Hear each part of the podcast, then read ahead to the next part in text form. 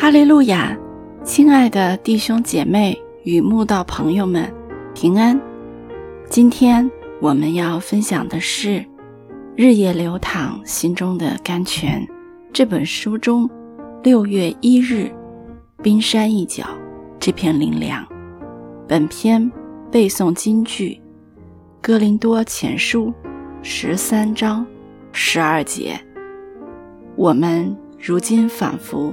对着镜子观看，模糊不清。到那时，就要面对面了。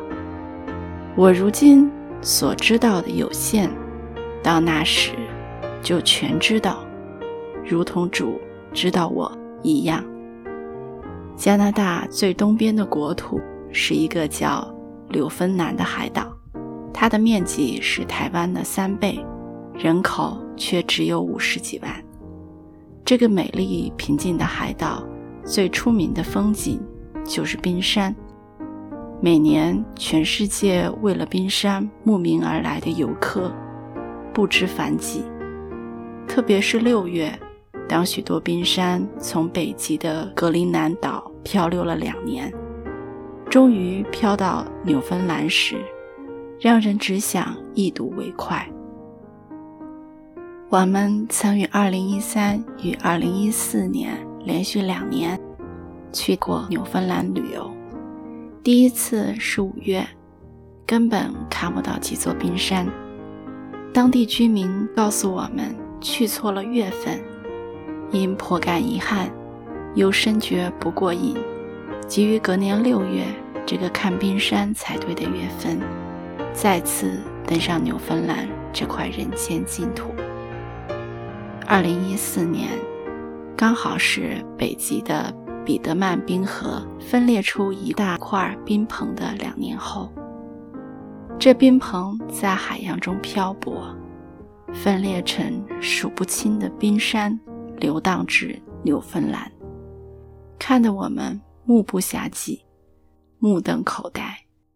十七天的冰山之旅匆匆而过，真不想。踏上归途。别看冰山个个体积庞大，其实露出水面的体积只有十分之一，十分之九的冰山全都埋在深海里。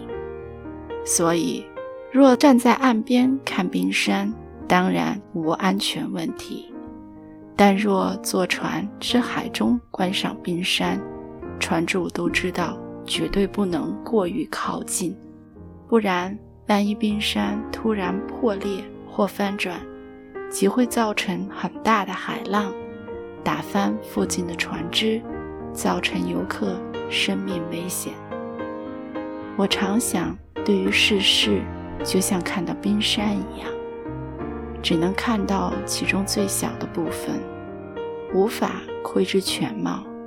若是这样，我们又如何从冰山一角推知所有答案？